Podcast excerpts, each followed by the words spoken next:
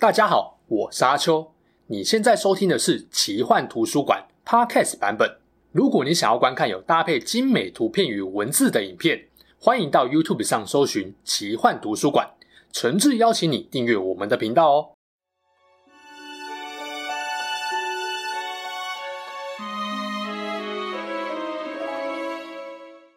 Hello，大家好，我是阿秋，来聊聊神秘奇幻的主题故事。先前介绍过《Lineage 天堂》的故事，我说这个游戏是台湾第一款现象级的 MMORPG。有一些观众就在下面留言说：“那龙族呢？”比较年轻，十几二十多岁的观众可能不知道，当时候 PC 的 MMORPG 刚崛起时，龙族也是人气非常高的。只不过啊，由于天堂实在太过压倒性强大了，导致龙族这款优秀的作品被不少人忽视了。不过，龙族跟天堂有个关键性的差异，那就是故事性。天堂是基于韩国一部跟王子复仇记有关的少女漫画故事，篇幅不够多，世界观设定不够严谨。龙族就不一样了，它背后有完整精彩的长篇小说来打底。即使游戏在台湾的二零零五年十一月结束营运，龙族小说却依然脍炙人口，被许多人誉为是西方奇幻类小说的顶尖杰作。究竟为什么《龙族》在游戏结束营运的近二十年后，还有不少人认为他的小说不输给后来创作的西方奇幻故事，甚至深深影响了自己呢？《龙族》在讲一个怎样的故事？龙在故事中又扮演了怎样的角色？和人类有怎样的爱恨情仇呢？在开始讲《龙族》的故事之前，有一个跟龙也很有关的游戏要推荐给大家。感谢赞助本集节目播出的干爹——驯龙冒险 MMORPG《卡利兹传说》。游戏的故事发生在一个人类与龙共同生活的魔法王国，玩家扮演来自古老兽龙氏家族的继承人，以成为传说中的兽龙氏为目标，写下一段属于自己的奇幻冒险之旅。大家都知道，不少游戏的龙只能当成怪物对付，但是卡利兹传说最吸引人的一点就是，你可以把冒险途中遇到的龙兽变成自己的专属伙伴。然后孵化和驯服后的龙兽，不只能用来骑乘冒险，还可以派遣到世界各地，替你收集食材和宝物，超级方便。那身为一个成功的兽龙士，骑着霸气的龙在天上飞，也是很正常的，对吧？所以一开始我的目标就想收服所有的龙，包含 logo 上那只霸气中带一点可爱的胖红龙。没想到那只龙原来就叫做卡利兹，真面目是会喷火、拥有强大风之力、守护人类与龙兽共处世界的最可靠伙伴。这样就不难解释为什么他的趴树可以让他在工会里面坐享其成，等着大家来喂食了。真的是龙生胜利组啊！如果你也想和 Q 某或帅气的龙兽一起生活冒险，影片下方的资讯栏有连结，赶快下载，寻找你最可靠的伙伴吧。龙族是韩国作家李龙道于一九九七年十一月起在网络上连载发表的奇幻小说。当时李龙道二十五岁，用充沛的精力和流畅快速的文笔，每天半夜把约万字的内容上传到网站上。许多人为了看连载的龙族，就好像僵尸一样，半夜不睡觉，只为了等新的小说内容发布。因为人物互动风趣幽默，又富含深刻的寓意，广受读者喜爱好评。后来集结出版，成为韩国的热门畅销小说。《龙族》总共有十五个篇章，分成十二册出版。二零零零年左右，那时候热门的 MMORPG 都以韩国游戏为主，韩国那边先红了，才由台湾游戏公司代理进来。《龙族》也是被代理到台湾红了之后，接着开始翻译并推出繁体中文版的原著小说，名称也配合线上游戏定为《龙族》。后来第三波出版的《龙族》绝版后，在二零零八年由春天出版社再次出版发行，翻译经过修订，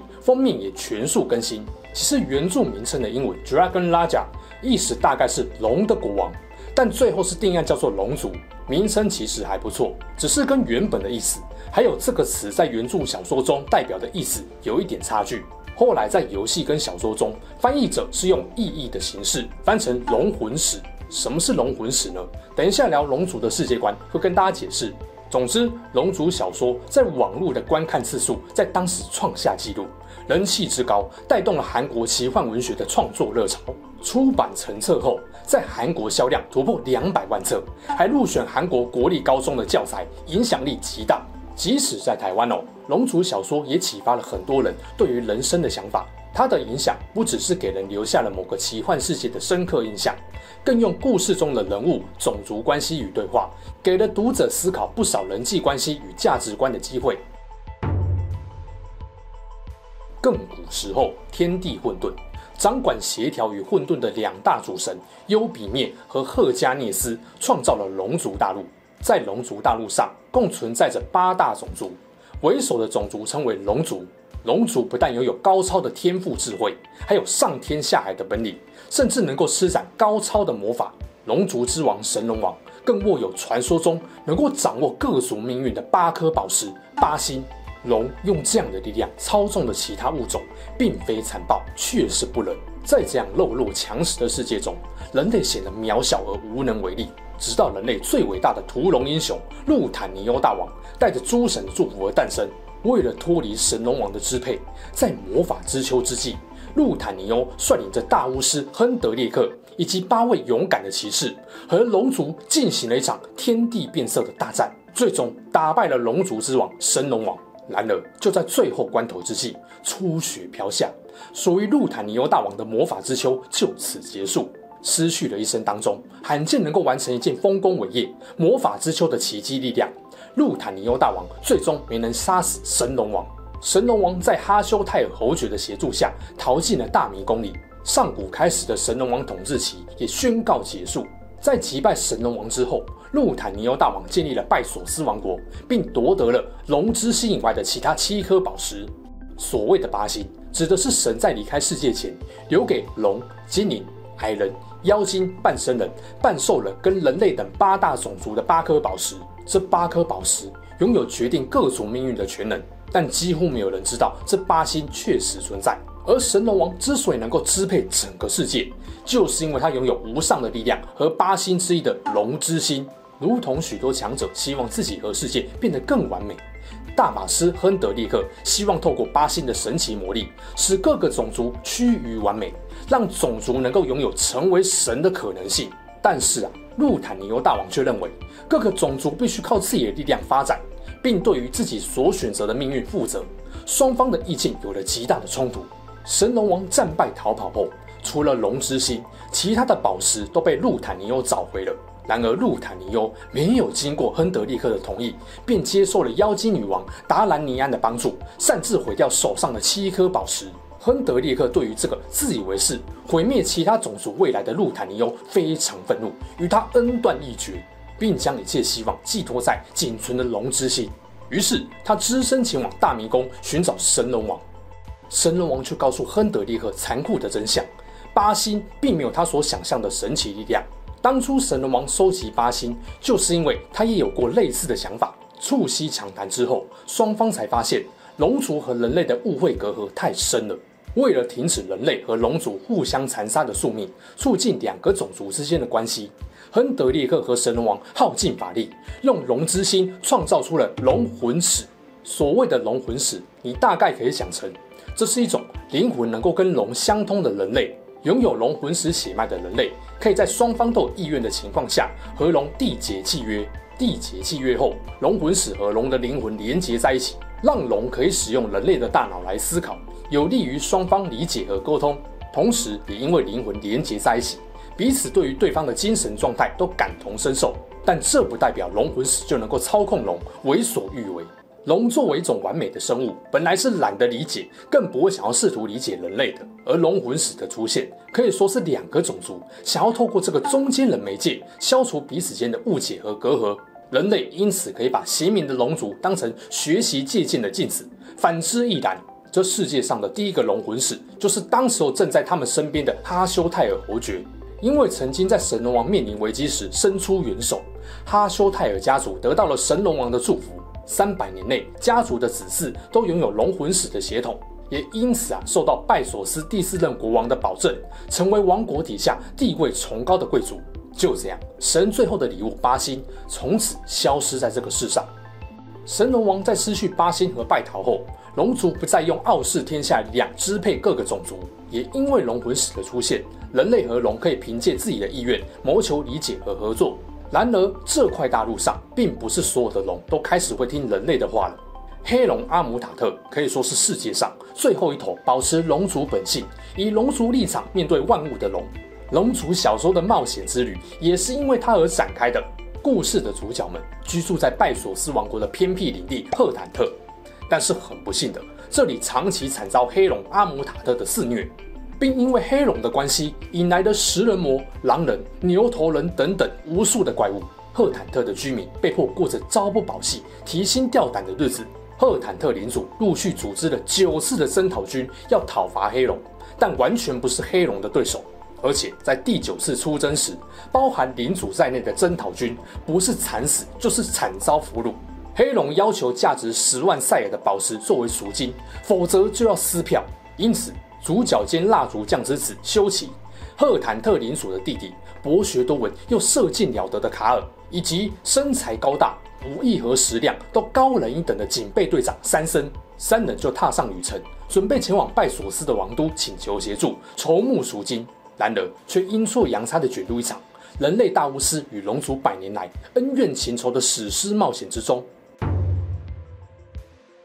龙族的故事不只是人类和龙与其他种族之间的交流互动，更牵扯到人类四大王国拜索斯、伊斯、杰蓬与海格摩尼亚之间的关系。真的要细讲，一集十多分钟的影片是绝对讲不完的。所以细节呢，就留给各位去找小说来看啦、啊。这边先跟大家聊聊里面的龙。在尔虞我诈的阴谋中，龙被当成了人类征服世界的工具。龙是一种力量远超过其他种族的生物，据说他们是魔法的主人。故事中的每一条龙都拥有独特的性格和喜好，在受到人类的影响后，有了不同的命运结局。神龙王这条曾经借着八星力量统治所有种族的金龙，三百多年前败逃后，就沉睡在伊斯公国西方永恒森林深处的大迷宫里，不再有什么戏份。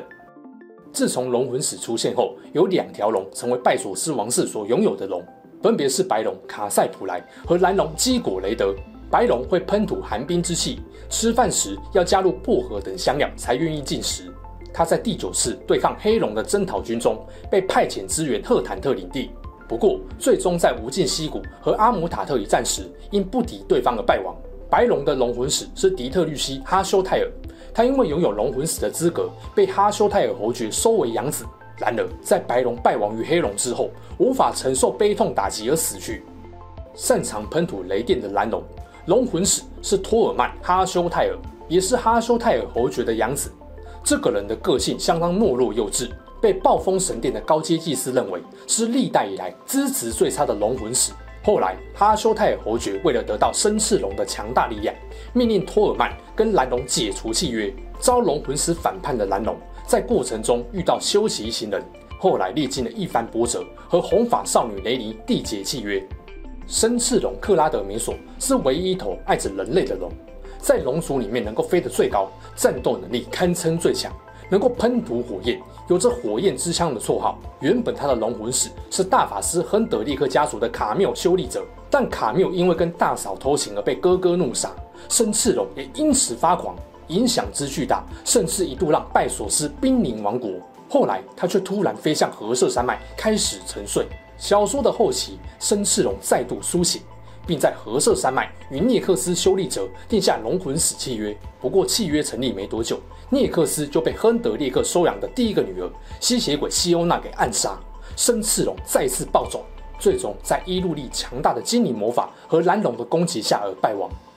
黑龙阿姆塔特是无尽溪谷的主人，赫坦特领地会出现许多怪物的根源，也被主角修齐一行人视为死敌。他拥有两对翅膀。会喷吐强酸，战力强大。由于没有跟人类缔结契约，阿姆塔特是这个种族中唯一坚持他们不向任何种族和神负责，以龙的本性和立场面对万物的龙。黑龙在化为人形时，昵称叫做丽塔。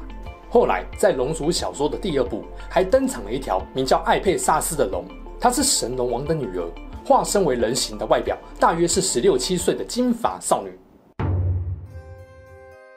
如果把龙族当成是普通的西方奇幻冒险故事来看，故事的主线并没有什么特别惊奇的地方，可以粗略分成出门打半兽人这类的小怪，接着杀食人魔、打吸血鬼、打皇城中的贵族、见神龙王，最后再对抗暴走的 BOSS 生翅龙。过程中不过历时几个月而已。然而，这部小说最令人印象深刻，被当成经典的原因在于，它本质上是探讨人类自己、人类与其他种族关系的故事。多数的西方奇幻故事，种族间的描写很容易只有外形和战斗特色上的差异比较明显。例如，精灵和人类的差距，很常是精灵的耳朵比较尖，设定上比较爱好自然和优雅的种族，但他们的价值观跟人类没有太大的差异。而龙族的精灵和人类在价值观上有很明显的区别，会让你深刻感受到精灵跟人类是完全不像，有着根本差异的种族。李龙道以比较哲学的角度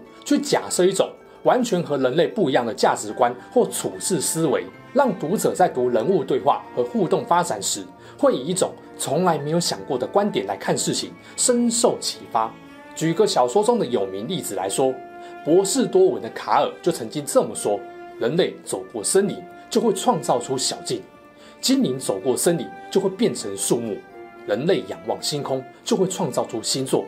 精灵仰望星空，就会变成星光。这段话体现出人类习惯用自己的感官、性格与习性去理解所见的世界，并企图影响整个世界。但这么一来，就会产生很多的误解冲突。所以人类会需要透过礼节、道德这种东西来减少冲突，维持自己跟世界万物的和谐秩序。但相对于天生不完美的个体，龙族这种完美个体，或是天生就能够跟万物达到和谐的精灵来说，就没有必要透过人类的礼节和道德规范来约束自己。这样来说，人类不就是糟糕的存在吗？并非如此，有些事就是人类这种无法单独存在或不是单数的存在才能够办到的事。相对的，和谐的精灵也有自己的缺陷。龙族小说中，不同的种族就借由彼此的沟通、互动、冒险，更加理解了自己的问题局限，逐渐成长。而当我们把自己带入了有趣的吟游诗人兼厨师的修齐时，我们也开始开阔了自己的视野，或是对于人生有了新的启发。如果你只是单纯想把龙族当成是打怪冒险的奇幻故事来看，它的剧情可能不会让你有印象超深刻的亮点，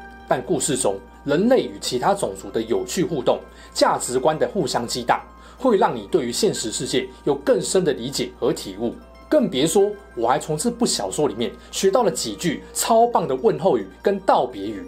以必要时所需的小幸运祝福您，从心所行之路即是正路，幸会了，祝你旅途愉快。耳畔常有阳光，直到夕阳西下。祝你一路顺风，归来时犹如出发，笑颜常在。我认为《龙族》真的是一部很有料的奇幻小说，一部在十几、二十几、三十几，甚至四十几岁读都会从中获得乐趣、满足，而且有不少收获的故事。我这支影片所讲的只是内容中的冰山一角，真心推荐大家找来读一读，你绝对不会后悔。